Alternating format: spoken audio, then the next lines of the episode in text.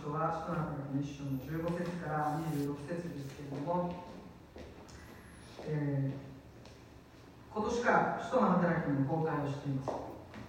で使徒の働きはルカの福音書の続編として著者のルカが、まあ、ルカの福音書と同じ宛先であるテオビロテオビロに当てて書いた手紙ですねで、まあ、今日の箇所は非常に難解な箇所になってますなので結構なんというか令和もなく 進んでいく感じですけどでもここに深い神様の恵みがあるので一緒に神様の選びという恵みについて一緒に見ていきたいなというふうに思っています。ルカは一節で前の章と書いてあるんですね。つまりルカの福音書でイエス様が行い始め教え始められたことを書き記しそしてイエス様が天に昇られたことでルカの福音書を閉じられています。そしてルカの福音書の続編である人の働きの初めの方にはルカの福音書の最後に書かれていることを復習するように3節から書き出しているんですね。イエス様は苦し苦しみを受けた後数多くの確かな証拠を持ってご自分が生きていることを人たちに示されそして40日にわたって彼らに現れ神の国のことを語られた、まあ、ルカはそういうふうにこうイエス様の交渉外。イエス様の公の生涯神の子供として救い主として公に現れたこの生涯を、まあ、こういう短い言葉でまとめているんですね、えっと、今日のスライドの一つ目、はい。はい、今日のポイントは使徒の語順の理由。2つ目が使徒の資格。3つ目が補充の方法。4つ目が神の選びポイントが多いですね。いつも絶対3つでまとめるんですけど無理でした。はいじゃあ次。はいえっとこれがえっと今日今さっき言ってる、えっと、ルカの福音書から使徒の働きの大大まかな流れになっています。イエス様が十字架にかかったのは金曜日杉越しの祭りでした。その3日後イエス様は日曜日の朝に復活されました。そしてそれから40日間弟子たちに自分が生きていること自分の復活したんだということを40日にわたってイエス様は弟子たちの前に現れたり、まあ、トマスね。これと大好きなトマスに、あの指入れたりと。かそして魚食べてみたりと。イエス様はいろんなことをしてくださったんですね。そしてペテロに対してはえー、前回マミ先生があ話してマミ伝道師が話してくれたようにあなたは私を愛しますか？あなたは私を愛しますか？あなたは私を愛しますか？賛美イエス様の姿、まあ、これは全部40日の間に行われたんですね。そしてイエス様が天に帰られたのは復活して40日後にイエス様は天に昇られたんですね。そしてその10日後ペンテコステが起こるんですね。そして今日の箇所はこの焦点イエス様が天に昇られて登られて精霊が下るこの10日間の間の出来事なんですね。聖書の中でも超特殊な箇所といえる部分なんですね。まあ今日はそのことをまず一つ、まあ、皆さんに理解しっかり理解しておいてほしいなということです。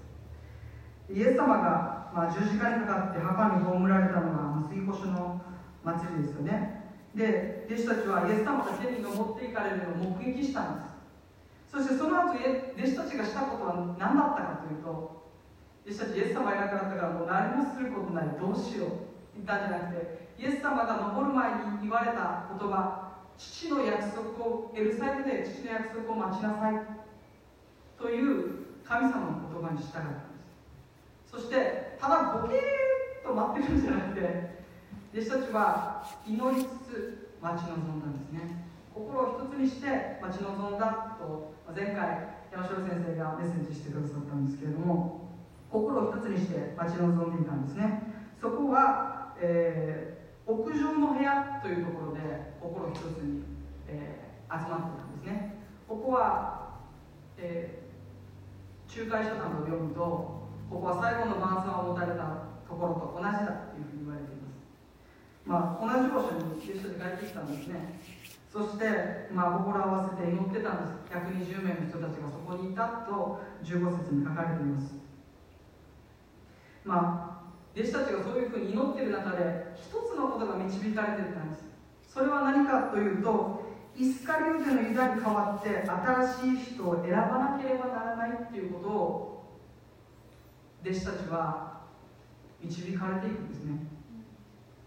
こうまさかのイスカリオテのユダ弟子たちが思い出したくもないようなあの出来事に直視させられているんですね。そして、えー、どういうふうにいやなぜ使徒の補充が必要なのかということをペテロは立って、えー、語り出すんですね。今日の第一のポイント使徒の補充の理由ですね。ペテロは立ち上がって16節から17節でこう言います。兄弟たちイエスを捕らえた者たちの手引きをしたユダについて精霊がダビデの口を通して前もって語った聖書の言葉が成就しなければなりませんでした。ユダは仲間たち私たちの仲間として数えられていてその務めを割り当てられていました。飛んで20節。詩篇にはこう書いてあります。彼の宿営が荒れ果てそこから住む者が耐えますように耐え耐えますように。また彼の務めは他の人が取るように、ペテロはこういうふうにこうユダに代わって新しい人を選ぶ理由をここで語っているんですね。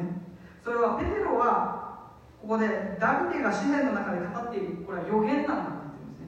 この予言は使徒であるイスカリオテのユダがイエス様を裏切って使徒から脱落してしまったんだ。そのことがこの助言の成就なんだよとパウロは言ってるあペテロは言ってるんですね。結構むちゃくちゃな引用の仕方してるんですけどそういうふうにペテロは言ってるんですね。イスカリオテのユダがイエス様を裏切って脱落することはダビデの口を通してあらかじめ予言されていた。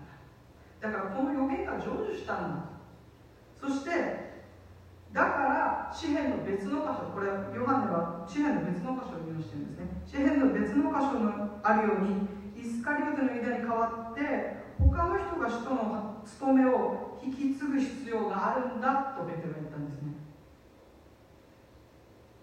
これは予言されてあらかじめ予言されててそれが成就したんだ。そして私たちが今するべきことは人イスカリオテがユダがかけてしまった。この12の席。一つ欠けてるその席に新しい人を選ぶ必要があるんだとペテロは言ったんですね。そして今日のポイント2つ目資格ですね。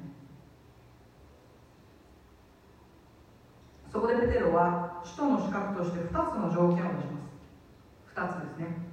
1つはイエス様がバプテスマのヨハネから洗礼を受けた交渉会の初めから天に昇られた日までいつも弟子たちと一緒にいた人たちいた人。これが1つ目です。2つ目。イエス様の復活の証人である。こと復活の証人となること。これが2つ目の資格だったんですね。でイエス様の復活の証人って私たちが思うとあイエス様を復活よみがえって今も生きておられるんだという証言とはこの当時の証言は違かったんですね。どう違かったかというと弟子たちはこのイエス様の交渉会をはじめあのヨハネがバプテスマヨハネから洗礼を受けたあの交渉会の初めからナザレのイエス・キリストあのお方はあの生涯の中で変わることなく一貫して神の子なんだという宣言をしてきた。私は神ご自身なんだ。神なんだそして救い主なんだ。ということを一貫して証言し続けた。そしてあの私たちの主であるナザレのイエス・キリストが十字架にかかった。そしてあの死んだはずの同じあのナザレのイエス・キリストがよみがえったんだという証言を任せられたのがイエスの証人。この時代のイエスの証人の務めなんですね。つまりあ復活イエス様復活したってよっていう話じゃないです違くて私がずっと3年半一緒に寝食共にしてきて私は神だと言い続けて罪の許しの権を私は持ってると言ってたあのお方が十字架にかかって死んで終わったと思ったけどしかしあの方は3日後によみがえられたんだという証言なんです。正しってるっていう証言じゃないんですね。事実あの方と一緒に生活してその全く私たちが知ってるあのナザレのイエス・キリストが生まれ変わったんだ。よみがえったんだ。別人じゃない。彼は本物の神様だったんだ。彼は救い主だったんだと。彼以外に救いはないんだと。人たちは証言するその復活の証人として整えられていく。また証言していく必要があったんです。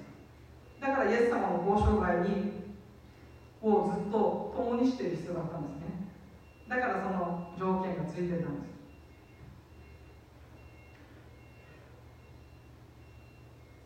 す。そういう務めが与えられていたはずなんですけどイスカリオテのユダはその務めの半ばでイエス様を裏切ってあのその罪悪感から自ら命を絶ってしまったんですね。首をつって。つまりその務めを全うすることなく自ら命を絶って自分でその務めから退いたいや放棄した脱落したというのがペテロの主張なんですね。ペテロが言ってるんですそして使徒の12節12章の方にまあイスカリオテのユダじゃなくてユダのその十二弟子補充された後に初めて使徒と呼ばれる人が死にます。それは使徒ヤコブです。彼は使徒として初めて殉教の死を取ります。使徒の働き12章です。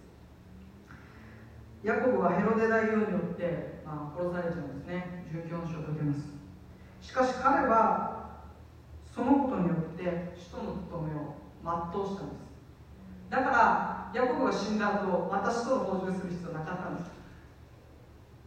でもユダはその務めを全うせずに自分で自らその命を絶った。だから補充が必要だったんだ。ということがまあペテロが言わんとしていることなんですね。だからヤコブの後にもまた別の人たちがどんどん殉教の死を遂げていきます。でも使徒は補充されることなく一回限りで決まっていくんです。それは普遍的な教会目に見えないキリストの体なる教会の土台がもう完成したからなんです。もうす取り替える必要はないんです。12の使徒マッテアが今日今回マッティア加わりますけどそのマッティアが加わってこの私たち教会の土台がもう固まってしまったんですね。いや固まったんですね。でなのでペテロはイスカリオテのユダに代わって新しい人が必要なんだと言ったんですね。で聖書に書かれていませんけど人たち全員は伝承によると殉教の死で死んでいます。ヨハネ以外は。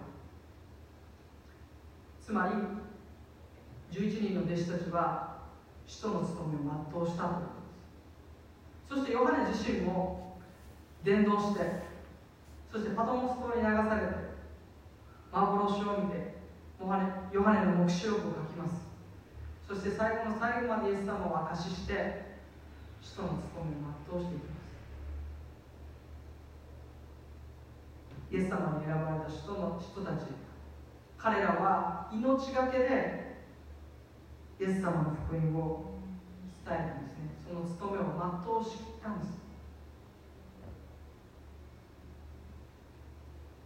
だからもう新しい人が必要だとか教会には新しい人が必要だとかって最近言われてますけど聖書を見る限りもう人は完成してその土台は固まっている。私たちの教会には人がいないって言うけど聖書がはっきりエペソ書で言ってるのは使徒と預言者によって教会の土台を据えられたんだとはっきり言ってるんですね五章の方で。なので私たちの教会の地域教会にはいないかもしれない。でも普遍的教会の中ではもう人たちは存在してるんです。教会として与えられてるんです。だから私たちは、そういう違った教えに入り込むことがないように、まあ、注意していきたいなというふうに思っています。で弟子たちは、まあ、新しい人を選ぶってなってじゃあどんなって選ぶかって考えたんですね。その場所に120名いたんです。そして2つの条件がありましたね。その2つの条件に合う人はまさかの120人中2人だけだったんです。2人だけだったんです。でもこの2人からどんなって最終的に決断しようかと考えた時に彼らが選んだ方法はくじ引きなんですね。小学生みたいですよねくじ引きで選ぶんですね。じゃあパワーポイントお願いします。はい。くじ引きにために使われた石。当時はくじ引きってどんな風にしたかっていうと石に名前をやるんですね。今回だとヨセフとマッテヤっていう2つの石を用意したんですね。でそして、えー、器の中に入れてゴロゴロ回すんです。でポンって最初に出た方が当たり。ポンって出た方が当たり。で残ってる方は外れ。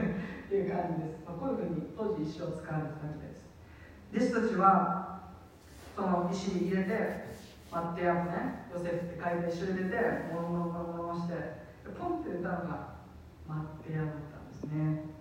そしてマッテヤが選ばれていくんですけどこの選びって適当すぎって 思いません？やっぱ適当すぎたんです。いや小学生の阿弥陀くじじゃないんだからって 思うんですけど今日牧師どうしようかみたいな感じで阿弥陀くじで決めようかみたいなノリですよね。怖いですよねそんなことしたら。でもまあ2つの条件をしたってことは人たちをしっかり吟味したってことがまず1つ言えるんですね。で2つ目に彼らがしたことまずしたことはくじを引く前にしたことは24節。すべての人の心をご存知である主よこの2人のうちのうちあなたがお選びになった1人の人をお示しくださいと祈ったんですね。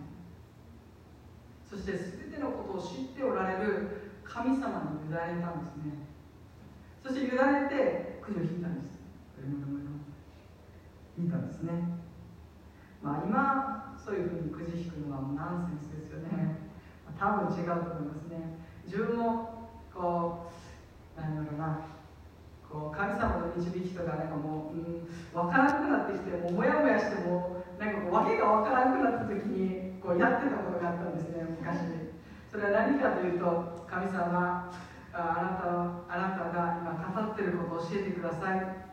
今から聖書をパッて開きますからその箇所がのところから神様語ってください。祈ってパッて開く。そしてエレミア書全然 語らないパシッ閉めて神様もう一度お願いします。パシッて開いてそしたら全然違うともあの商用現象開いてるとかそして神様全然語ってくれないみたいな。まあ同じことですよね。おみくじ的導きっていうのを私たちは求めようとしてしまうんです。でもそれはまあこの箇所を根拠にしておみくじ的導きをしてはいけません。なぜかというとこの時代はある意味でこういうふうにしか神様の導きを求めることができなかった特別な期間なんだっていうことを覚えてほしいんです。それはどういうことかというとイエス様がいた時はイエス様が決めたんです。イエス様が自分で。私がこれだって言ったら神様がこれだったらこれでしょ。イエス様が決めたんです。直接。そしてイエス様の手に登られてそして精霊が下られた今の私たちの時代はうちに精霊様がおられるので精霊の導きを求めることができる。んです精霊様の促しを求めることができます。そして精霊様だけじゃない。聖書まで与えられてるんですね。旧約当時のユダヤ人たちは旧約聖書使徒の働きの弟子たち初代教会の弟子たちは旧約聖書しか持っていません。新約聖書が完成するのは紀元6世紀の頃です。なので、旧約聖書しか持ってます私たちに新約聖書まで与えられてる聖霊まで与えられてる。なんで間違うの思いたくなるんですけどまあそれは人間ですよね。でもこんなにも与えられてるのにおみくじ的導きをするのはまあどうなのかなと私自身は思うんですけど。さっきのパワーポイントの図の一つ目にあった通りこの時代はイエス様が昇天されてそして精霊が下る前の10日間という本当に特殊な期間だったんですね。だからこそ弟子たちができたことっていうのは当時旧約時代からずっと続いていたくじ引きだったんですね。これで神様の道を見きを求めていたんです。だから人たちはじゃあ俺たちの伝統に従ってくじ引こうかって言ったんですけどそれも適当すぎんって思うんですけど信玄の16章33節に、こういう御言葉があるんですね。お開きできる方は開いてください。信玄信玄ですね。信玄の16章33節ですね。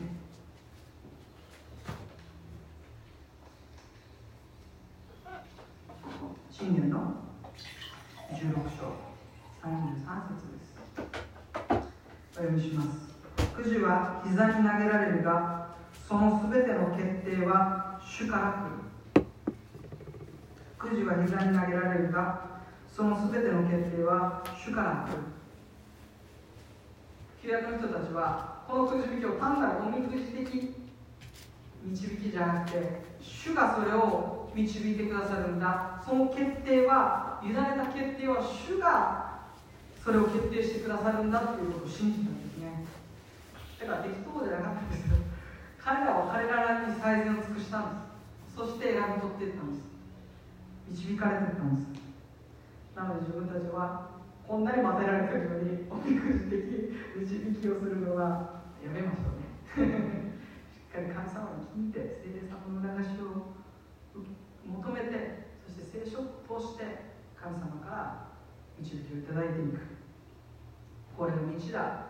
これに歩めという声をあなたの耳は聞く。約束している方が私たちの主です。そして、まあ、そういう導き方をしたんですけど結局選ばれたのはマッテヤという人だったんですね。今日の最後のポイントです。4つ目のポイントは神の選びです。マッテヤさん選ばれたマッテヤさんとあと一人の人は、まあ、まあやややこしいんですね。バルサバと呼ばれる別名ユストと呼ばれるヨセフ呼ばれたヨセフ。長い。こいつだけ長い。なぜにこいつだけ長いって思うんですけどこの ちょっと自分で質問しバルサバっていうのはヘブル語で安息日の子っていう意味なんですね。バルは子供です。サバはシャバットサバ安息日の子っていう意味なんですね。これはいろんな理由が考えられるんですけど、まあ、よく言われてるのは安息日をめちゃくちゃ大切にしていた人なんじゃないかなと考えられているそうです。そして安息日になるともう喜ぶ人。ま今で言うもう礼拝の日礼拝を喜んでくる人。もう礼拝本当に嬉しい楽しいこんな感じみたいな。ですよね。まあそんな人いますよね。みんな今日は今日は来るかなみんな。って思う時に絶対いる人。みたいな感じです。今日みんな来ないんじゃないかなって思ったらこの人だけ来るみたいなそういう人なんですよね今で言えば。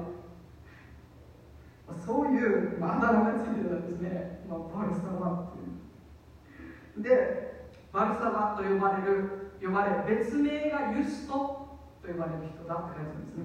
このユストってラテン語なんですけど英語ではジャス正しい偽人っていう意味らしいんですね。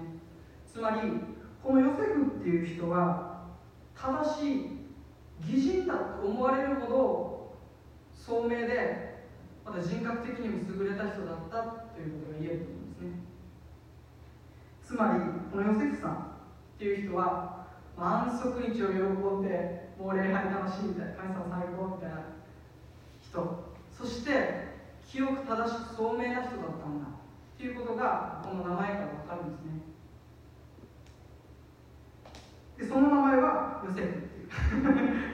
あだ名が2つあってヨセフっていう、まあ、そういうふうにこのあだ名が2つつくほど初代教会の人たちから尊敬されている存在だったということが、まあ、推測できます、まあ、これは間違いないと言っていいと思います。それに対してマッテヤさん。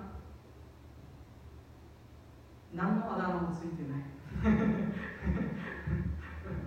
マッテヤさん何のあだ名もついてないですね。でも神様はマッテヤを選んだんですね。じゃあマッテヤさんの意味って何でしょうか。マッテヤっていう言葉の意味は主の賜物主の恵みという意味です。ルカはあえてヨセフのこの選ばれてないこのヨセフのあだ名を2つ書いたことに私は意味があると思います。別に書かなくてよかったんです。本当ヨセフとマッテヤでよかったんですでもあえて書いてるってことはそれだけ優れて尊敬されていたヨセフとまたまあもちろんマッテヤさんの信仰を深い人だったと思います。神様の忠実に神様の交渉外にずっとついてきていた人ですから。でも多分初代教会の人たちはヨセフさんが選ばれるんじゃないかなって思ってたんじゃないかなって思うんです。でも神様の選びは違かったんです。神様は待ってよ選ばれたんですね。初代教会の人思ったと思いますよ。ちょっと待ってやって。これは最高のあの今日の最高のうちです。と思ったと思うんですけど神様は待ってやが選ばれたんです面白いですね神様。神様は主の恵み主の賜物という意味のあるマッテヤさんをここで神様あえて選んでくださったんじゃないかと私はこの説教の、ま、説教の順位の中で思わされたんですね。そう思うと今日恵まれてですね、あ、神様そういうするんです。俺も待ってやだ。っ て思ったんですね。恵み。まあ、神様が恵みっていうことにフォーカスしていきたいんですけど恵みっていうのは本来受けるに値しないはずのものが豊かに受けること。まあ恵みっていろんな表現できるんですけど分かりやすく言うと本当は受けるはずじゃなかったんだけどでも豊かに注いで受けて受けること。それが恵みなんですね。人の目には人としてふさわしく見えたのはバルサバと呼ばれる別名ユストであるヨセフだったと思うんです。でも神様はあえて小さなもの人の目に足りないと思えるようなものを選んでくださる方なんだということがここに隠れてるんですけど表されてるんですね。神様はなぜあえて足りないものを選ばれるんでしょうか？考えたくないですか？いや能力ある人の方がいいでしょうって。思いません？能力地名誉そして信仰深く。神様に絶対背かない人。を神様はまあ選べばいや選ぶんじゃないかなと思うんですね。でこの世の中は世の中だったら間違いなくヨセフさんです。ヨセフさんが選ばれてまでも神様の選びは待ってやるんです。神様はなぜそういう足りないものを選ばれるかっていうことを自分は考えたんですね。そうすると一つのことが、まあ、思い浮かんだんですね。それは選ばれたものがこの選びは神様の大きな恵みによるものなんだということがはっきりするためだと思うんですね。ヨセフさんが選ばれたらああヨセフさん、うん、選ばれると思ってた私労力もあるしね、うん、尊敬されてるし人格的には優れてるしね。いやリーダーとしてふさわしいよ。人であるべきだよ彼が。言われてたかもしれません神様はえ？待ってや？待ってや？選ばれたの？ってポンって出てああ吉さんからパッて見て待ってよ 神様は取るに足りない。自分が受けるにふさわしくないって分かってるからこそ与えられた時にそれを豊かに受けた時にこれは神様だ。神様でしかないんだ。っていうことを神様ははっきり表してくださる方なんですね。これは別に能力がないか能力があるから選ばれなかったんだっていうことじゃないんです。なぜかというとこの人の働きを見ていく中で次に選ばれていくのはパウロだからです。パウロは頭いいですよね。最高の神学の教育を受けてたんです。でもパウロは同時に自分は最も罪深い存在だということも同時に受け取ってた人なんですね。神様が選ぶ存在。神様が神様に選ばれる存在っていうのは能力がある人ではなくへり下ってる人です。へり下る人。神の前にへり下る人を神様は選んでください。ここに人間の世界とは違う神様の世界の恵みがあるんです。強い弱いは関係ないんです。主はへり下るものを愛し引き上げ用いてくださる方なんだ。ということがこの待ってやの選びから見えてきます、まあ、そう考えると私たち一人一人もまた待ってやのような存在なんだ。自分も救われるべき存在じゃなかった。いやフラフラしてた。だいぶフラフラしてた。自分中心で周りを傷つけることばっかしてきた。人格的に聡明で擬人って言われるような存在じゃなかった。神様を愛する。何かを本気で信じていくような存在じゃなかった。でも神様あえてそういう私たちを待ってを選ばれたように私たちを選んでくださったんだ。あ私たちもまた待ってやるような存在なんだ。ことが、まあ、今日ここで私が、まあ、一番言いたいことなんですね。私たちもまた待ってやるように神の選びという恵みのど真ん中に置かれた存在なんだ。ということです。ただ神の恵みによって。ただ恵みによって私たちは選ばれたんです。マッテアは面白いことにこの聖書の箇所以外には聖書に出てこないですね。最初で最後の人なんです。まさか使徒に選ばれて一回も出てこないのもかわいそうですこの時マッテアは立ってこう言ったとかないんですよ。ないんですよね。マッテアさん。かわいそうですよね。ひたすらもうそこの後ペテルと話しかけてるんですでもそれはマッテアさんが、まあ、別に足りない人だったからっていうわけじゃないんです。そういう意味じゃないです。神様の選びは確かなんです。だからマッテアが選ばれた。そして使徒の働きを、まあ、細かく見ていくと使徒たちは十二弟子だっていう表現が出てきます。ということはそこにしっかりマッテアがいるということです。マッテアさんも使徒の務めを全うしたんですね。伝承によるとマッテアさんはエチオピアで伝道して殉教の死を遂げたと言われています。エチオピアですね。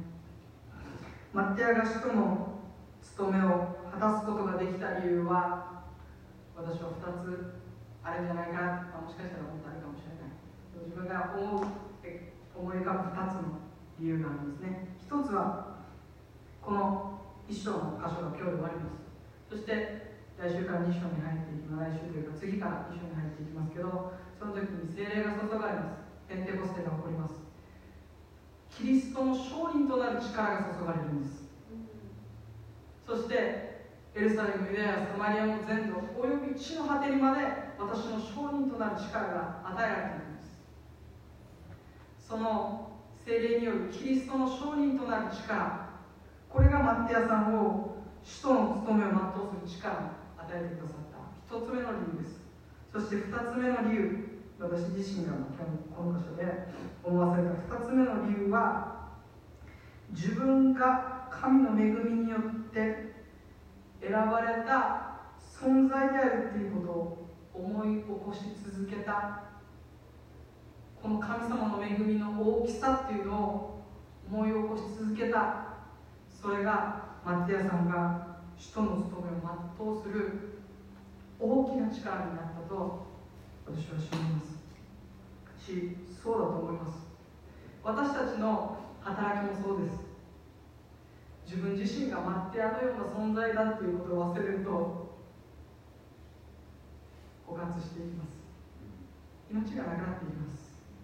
そしてこの働きは自分の力でやっていけるような私たちの信仰のレースっていうのはそんな優しいものではありませんはっきり言うと私たちが変えるべきところは神の恵みによって選ばれ救われたんだっていうところに立ち返ることなんです神の恵みのど真ん中に置かれたんだっていうことを受け取り続けることなんですそれを思う時に何が起こるかというと自然と内側から喜びと賛美と主に仕える力が与えられていくんですね。湧き上がってくるんです。精霊が与えてくれます。おや 内側から。私たちもまたマッティアの存在マッティアのような存在であるということを思い起こしこの1週間また一緒に歩んでいきましょう。最後に使徒の働きの一章の23節から24節そして26節を読んで終わりにしたいと思います。前にも出てますね。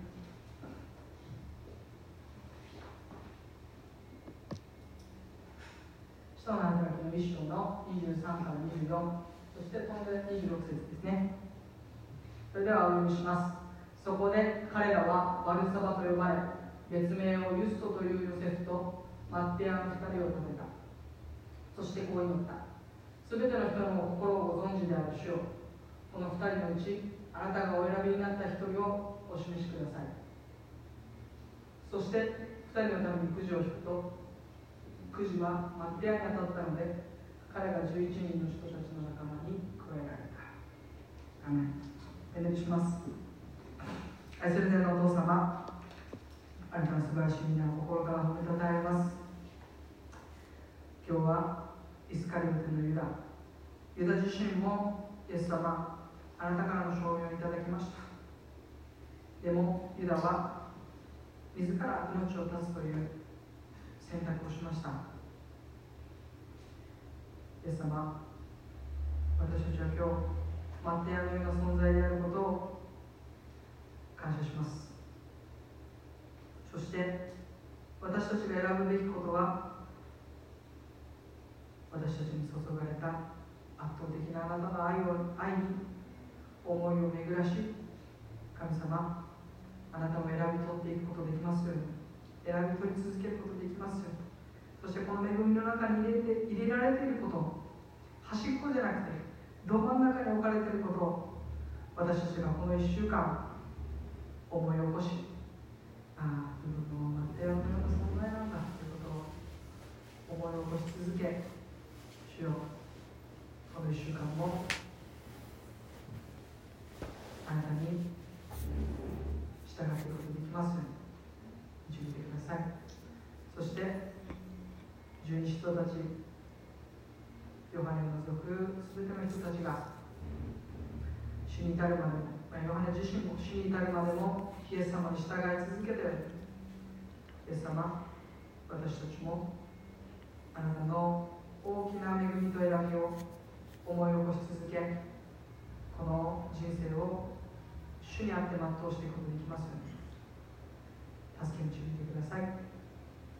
今日の御言葉は本当に心から感謝します。あなたの恵みの大きさに感謝して愛する主イエスキリストのお名前によってお祈りします。